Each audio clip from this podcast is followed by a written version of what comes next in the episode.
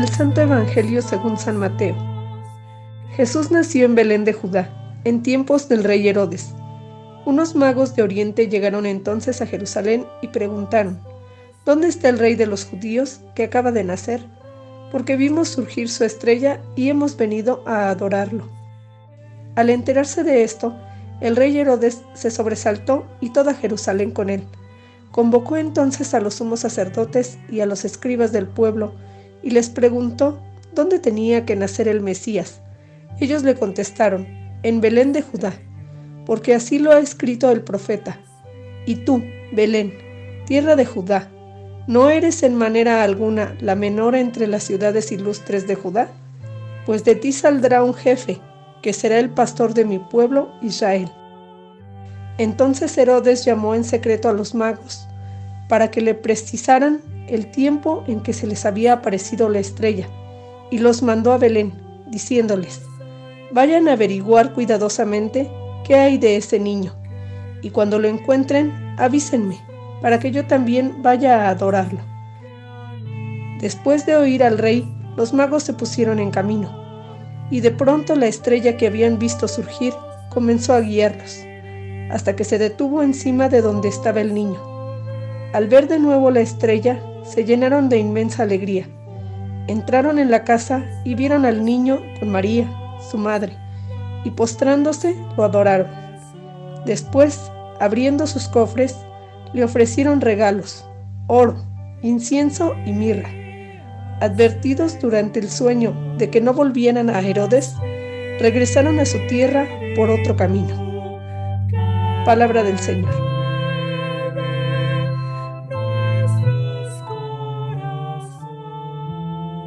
En este domingo estamos celebrando la festividad de la Epifanía del Señor, es decir, de la manifestación del Señor.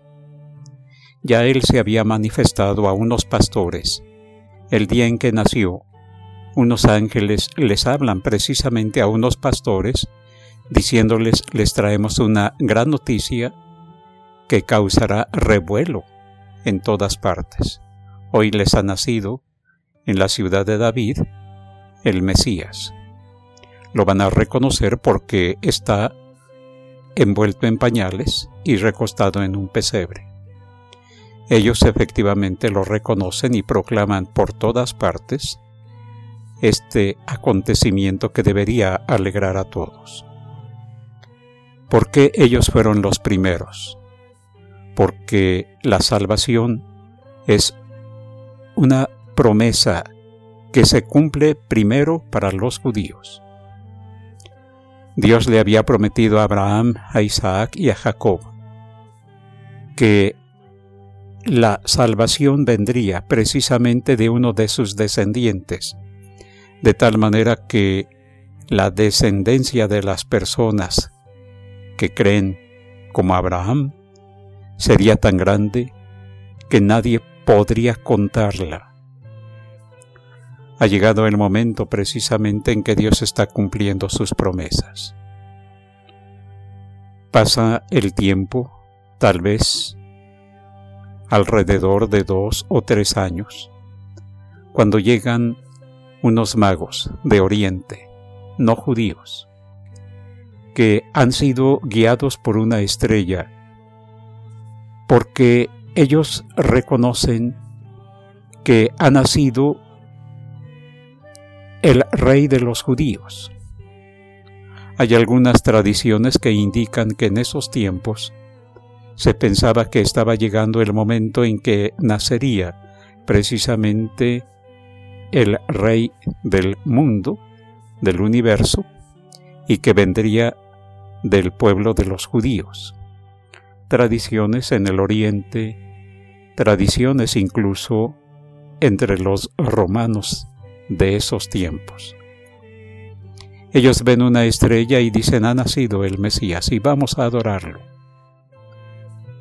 Y lo buscan, lo encuentran, lo reconocen como su rey, como su Dios, porque incluso se postran ante Él y le ofrecen sus dones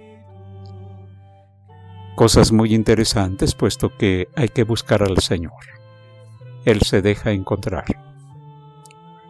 Y no solamente hay que adorarlo, no solamente hay que orar, sino que a partir del encuentro con el Señor y de orar ante Él, se debe tener el compromiso de compartir lo que uno tiene con los más pobres, con los necesitados, con aquellos que pasan hambre, desnudez, etc.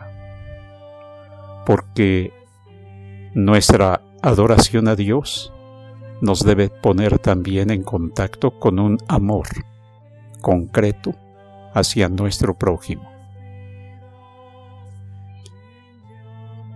También había otro que lo buscaba, y era Herodes, pero él lo buscaba con malas intenciones. Él quería matar a Jesús. No quería tener la sorpresa de que alguien le quitara su reino. Y termina asesinando a todos los niños de dos años para abajo, según la información que les había dado ese grupito de magos que habían llegado buscando al rey de los judíos, que acababa de nacer. También tendríamos que preguntarnos nosotros si buscamos a nuestro prójimo solo para explotarlo, para comprarlo por un par de sandalias, para destruirlo, para amargarle la vida, y que nuestra relación con nuestros semejantes se vuelva una relación que acaba con la paz en la familia, con la paz en la vida laboral, con la paz en la sociedad. ¿Quiénes somos? ¿Qué somos? ¿Qué buscamos? ¿A quién encontramos? ¿Y qué tratamos? ¿O cómo tratamos? A Jesucristo que está presente en nuestro prójimo. Somos como los magos que buscan a los demás viendo en ellos la imagen de Jesús, porque lo que le hagamos al más insignificante de sus hermanos, se lo estamos haciendo a Él. Si encontramos en Jesús la presencia de aquellos que también creen en Él o que sin creer en Él, Dios los reconoce como suyos. ¿Y qué hacemos con esa presencia de Cristo en los demás? ¿Los amamos y nos preocupamos por el bien de ellos? ¿O los destruimos y acabamos con ellos, incluso, por desgracia, a veces pisoteando sus derechos fundamentales? Ojalá y nosotros nos esforcemos por vivir de acuerdo a nuestra fe esa fe que nos lleva a entender lo que el Señor ha dicho en algún momento. Ámense los unos a los otros como yo los he amado a ustedes. Y entonces buscaremos a nuestro prójimo con la intención de manifestarle nuestro amor, nuestro cariño, nuestro respeto, de compartir la ilusión de que también ellos pueden levantarse y puede quedar atrás su miseria tanto externa como interna, porque encuentren en nosotros un apoyo y no un estorbo para su vida.